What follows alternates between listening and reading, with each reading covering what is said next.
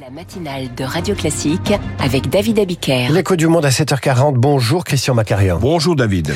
Alors que les combats font rage à Gaza, le conflit trouve des retentissements à Kiev et à Moscou. Volodymyr Zelensky met en cause Poutine et la propagande russe euh, qui se réjouissent euh, que l'attention du monde soit détournée de l'Ukraine. Expliquez-nous de quoi il retourne. Il existe un État, un seul État, qui puisse parler à tous les acteurs du Moyen-Orient à la fois. Il est en bon terme avec la Turquie, avec l'Iran, avec les États sunnites du Golfe, ainsi qu'avec Israël, et il entretient pourtant des contacts directs avec le Hamas. Il s'agit évidemment de la Russie. Lundi 7 octobre, Vladimir Poutine a reçu le secrétaire général de la Ligue arabe. Hier, il a reçu la visite du premier ministre irakien et on parle de la venue prochaine au Kremlin de Mahmoud Abbas, le président de l'autorité palestinienne. Alors faut-il en déduire que Poutine rêve, qu'il rêve de jouer les intermédiaires entre Palestiniens et Israéliens Alors les stratèges moscovites y songent, mais cela paraît bien irréaliste quand on sait à quel point la Russie s'est placée d'elle-même en marge du concert international après toutes les exactions qu'elle a commises en Ukraine. Factuellement, il est exact que le Hamas a été reçu à Moscou par deux fois en septembre 2022 et en mars 2023.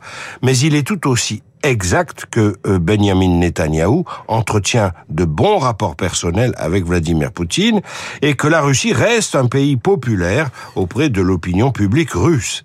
Ce qui n'a pas empêché Sergei Lavrov et Vladimir Poutine de tenir des propos antisémites.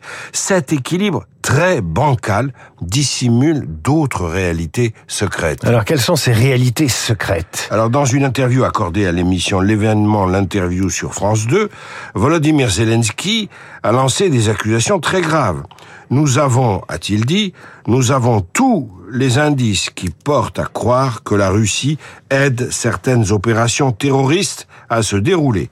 Nous sommes certains que la Russie apporte son soutien d'une manière ou d'une autre aux opérations menées par le Hamas. Fin de citation.